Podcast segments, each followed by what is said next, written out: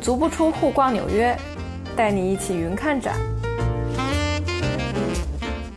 我觉得梵高他之所以很有名儿，然后到现在所有人都很喜欢他，归根到底不只是他自己的故事很传奇，然后那个他的颜色用的非常好看，我还是觉得他的这个艺术作品是很有表现力的，就是你能够在里边有一种看到他的这些艺术作品有一种情绪调动的能力，让观众呢能跟着他共情起来。其实视觉艺术的这个语言，它的表达能力很有限。因为画面嘛，它是二维的。你要说雕塑的话，它还是静止的，不可能说把一个二维的画面，然后跟一个静止的雕塑，让他们去表达跟一首音乐、一个诗歌那样子有这么强的情感的渲染能力。所以呢，他就要去突破这些题材，突破这个画框材质的约束，达到一种更强大的情绪渲染力。那就需要去把这个画面里边某些元素给它夸大化，要不然是用更强烈的颜色，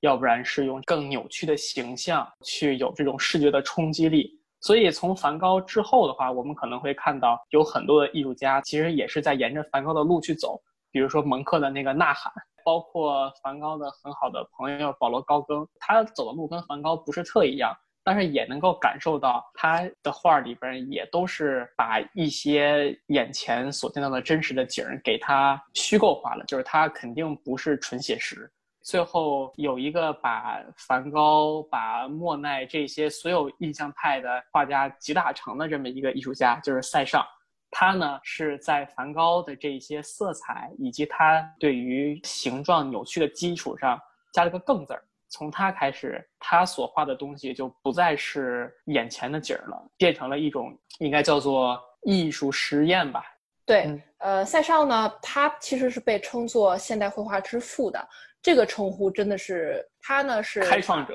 对他也是后期印象派的另一个代表人物。欧玛所收藏的这件沐浴者呢，创作于一八八五年，他和梵高的星空在同一个展厅，在和星空成九十度的另一面墙上。对，梵高的星空呢，常年会有一个保安，就甭管这个星空被换到什么位置，常年有个保安就在那儿盯着。从十九世纪七十年代开始。塞尚就开始去描绘这个沐浴者的场景。这件作品其实是单人沐浴者，描绘的就是一个全身赤裸、双手交叉站着的男子的正面照。然后这个男子呢，他的脚呢是一前一后的站着，然后眼睛呢没有直视观众，是看向地面的。然后其实这件作品呢是模特在室内摆的姿势。拍下这个模特之后呢，塞尚将再将这个模特的形象转移到了室外的这种场景之上。除了这件单人沐浴者之外呢，塞尚其实他也绘制过至少三件多人沐浴的场景的画儿。其实塞尚他所绘制的沐浴者的场景呢，其实是也是对这个神话希腊神话的一种致敬，但是他所描绘的方式跟这种传统的完全不一样。就是呃，你拿 MoMA 这件沐浴者举例。这个沐浴者形象看起来啊，并不优美。就尽管和传统绘画一样，大家都描绘的是一个裸体的男子。但这个男子呢，形象就看起来笨笨的，然后身体线条呢也不是很优美，然后带给观众一种疏离感。当然了，塞尚呢，其实他是故意，当然是人家是故意这么做的了啊。嗯塞尚他并不看好这个早期印象派的那种过度对光影效果那种追求啊，他觉得创作更应该是对结构性稳定性的追求。他认为结构性的东西才是自然最本质的东西，艺术家要尊重这种本质。每一期的看展季，我都会邀请纽约当地的艺术家、业内人士和行业大咖，和我一起从多元角度为您介绍不一样的美术馆，颠覆您对美术馆的刻板印象。在这里，我先卖个关子，其中不妨神秘嘉宾哦。您就算看过，也没听过，所以千万不要错过哦。那个，如如果你只是从这个电脑上边的这个图片去看的话，其实你可能看不太出来这个塞尚他跟梵高之间在这个画这个画的这个笔触的区别是什么样。因为梵高的画刚才也说过，他就喜欢用那种重颜料，然后他的这个颜料可能也没有怎么调过，直接挤出来的直接就往上抹，所以梵高是很费颜料的，每一笔基本上全都是凸出来的颜，你就堆叠的全都是有颜料堆在那对。就是如果 没有保安的话，我可能想去抠一抠，就是那样子的。对，就是有有那种冲动。但是塞尚的画其实他还是比较平的，因为塞尚他自己其实也对很多古典大师还是很崇拜的。比如说像什么卡拉瓦乔啊，就像他们的这一这些意大利的画家，他们在画这种古典画的时候，画面都是非常的平的。塞尚呢，他画这幅画的时候，嗯，颜色也没有说像梵高用的这么的鲜艳，反而呢，你会感觉这个画面它很灰，就是很单调。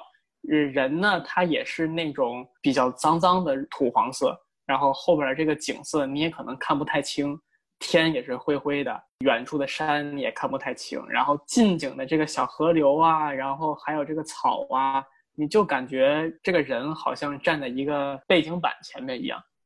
能够想得到他应该是先画的这个人，然后往后边添了一个背景。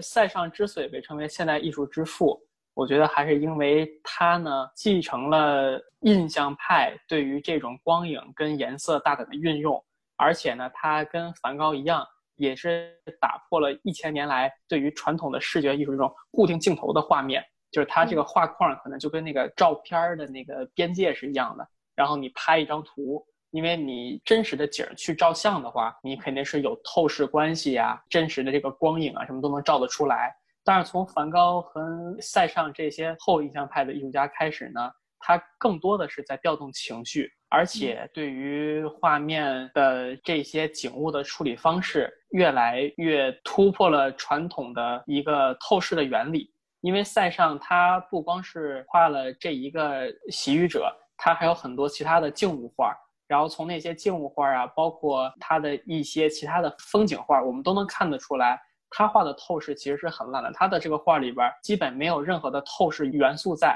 就远处的山可能跟近处的这个树也是不太成比例的，而且他画的静物画呢，也有很多光影，包括这些桌布啊前后之间的关系，你也能看得到，就不是特别的对。但是塞尚呢，他不是他的画绘画水平很有限，而他故意想这么画，因为他觉得这个镜头啊，它应该是动的。我们比如说去做写生的话，我们想画一个雕塑。我们肯定是从这个雕塑的前边转到后边，把它三百六十度全看一遍。我们选择一个特定的角度去那儿画。但是塞尚觉得呢，是所有的景都应该是这么去画。但是呢，到平面上之后，我看到的这个原本的静物的后边的景跟它左边的景，我就画不到了。但是我画的这个，难道真的是我所看到的这个艺术品吗？那不一定。就比如说，在画一个人的时候，我的左脸有个疤。但是我只画我的右边的这个脸给这个画家去看，所以画家看到的画家笔下所描绘的我就是一个脸上没有疤的我，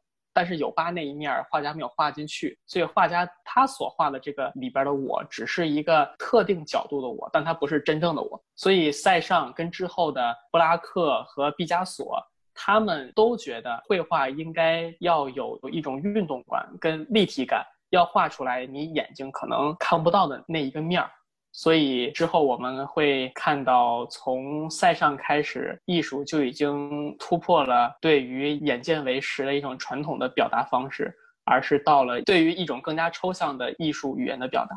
我们之前说印象派跟后印象派的莫奈还有梵高，他们所描绘的呢，更多的是这个主观的中心世界。但是呢，到了二十世纪初期，就是从塞尚再往后，有一些艺术家呢，在印象派的基础上，诞生了一种更独到的视野，就可以说他们看到的东西呢，比之前的艺术家都要更广了，逐渐的把一个二维的平面拓展到了一个三维的空间。这一些艺术家呢，把之前很写实的艺术，渐渐的领到了一个很抽象的一个地步。在这些艺术家的带领下，呃，现代艺术从对于风景的描绘，逐渐成为了对艺术语言的一种大胆的实验跟探索。在后印象派之后的艺术家们呢，其实他们更多的是去思考如何表达自己的情绪，然后将印象派的风格呢更加多样化。其实我们之前提到过啊，后印象派在早期印象派基础上已经融入了一些个人的情感进去。在十九世纪末以及二十世纪初的头十个年头里，人们的情绪呢，更多是对第二次工业革命的适应，